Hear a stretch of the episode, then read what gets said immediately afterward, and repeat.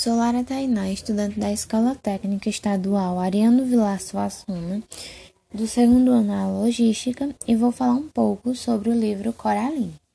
Bem, tudo começou quando Coraline mudou-se com seus pais para uma casa antiga e bem grande. Como a casa era muito grande, ela era dividida. No andar de cima morava um velho maluco que dizia que estava treinando um circo de ratos, e no andar de baixo moravam a senhorita Spink e a senhorita Forcible que há muitos anos elas tinham sido atrizes. Coraline era uma menina que gostava muito de explorar e nas duas primeiras semanas ela passou o dia inteiro explorando o jardim e todo o terreno em volta da sua casa.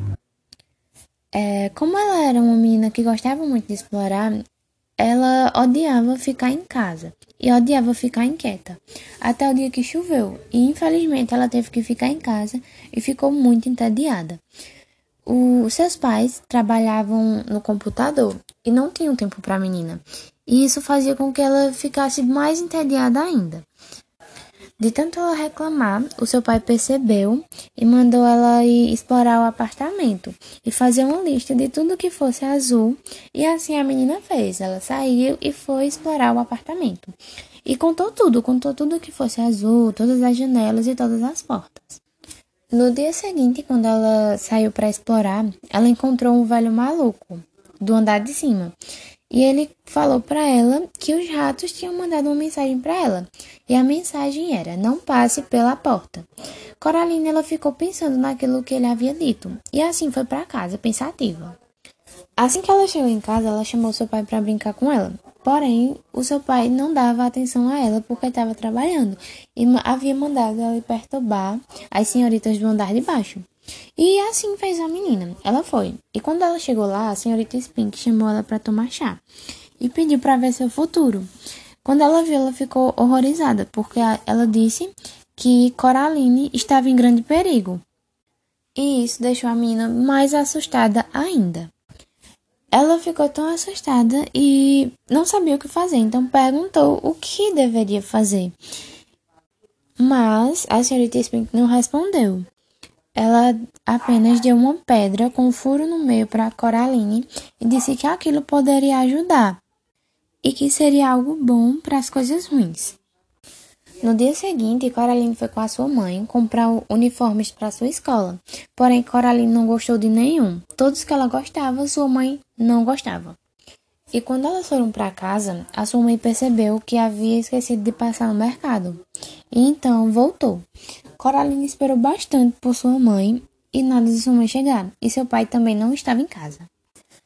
Ela aproveitou que sua mãe não estava em casa e então decidiu pegar as chaves para ver o que tinha atrás da porta secreta. Ela sabia que aquilo era errado, mesmo assim, ela foi. Ela conseguiu abrir a porta e quando entrou, ela sentiu-se confusa, porque era muito parecido com a casa dela e ela parecia estar realmente em casa. E escutou uma voz lhe chamando para o almoço e parecia muito com a sua mãe, porém havia uns detalhes diferentes.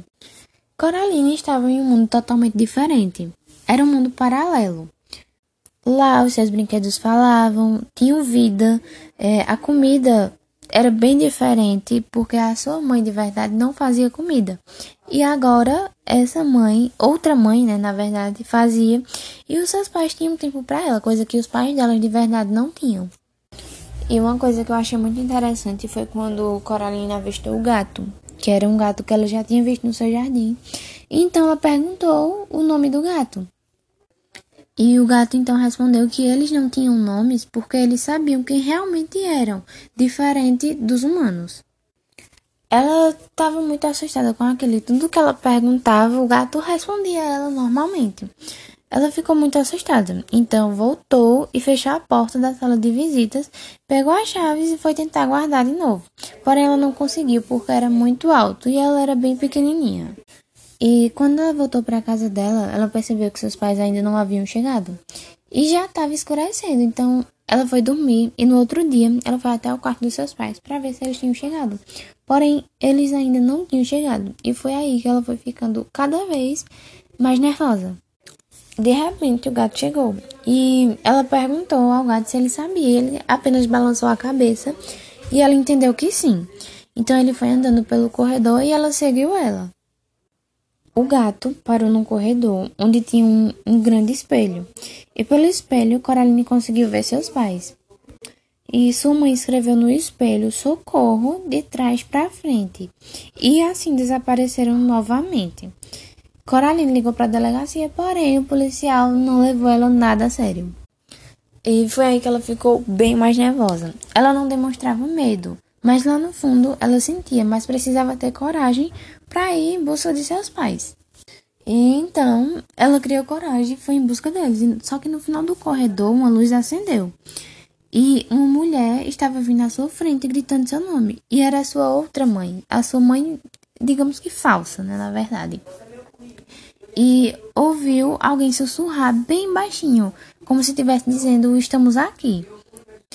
E então seus pais falsos disseram que os pais dela haviam abandonado ela, porém ela não acreditou. Na verdade, Coraline estava numa extrema armadilha. Ela não sabia o que fazer. Seus pais tinham, digamos que, sumido e ela estava completamente sozinha, apenas com seus pais falsos. Aquela sua outra mãe era bem diferente da sua mãe verdadeira. Ela tinha olhos negros, bem diferente, eram olhos de botões. E ela não gostava de criança diante, então ela jogou Coraline num quarto bem escuro e ela ficou ali, completamente sozinha, só com a maçã que tinha em seu bolso. E de repente, naquele quarto escuro, ela percebeu que não estava sozinha. Ela conseguiu ver três crianças, porém as crianças estavam bem diferentes. Elas estavam ali há muito tempo e disseram para Coraline que a bela dama fez a mesma coisa que estava fazendo com ela.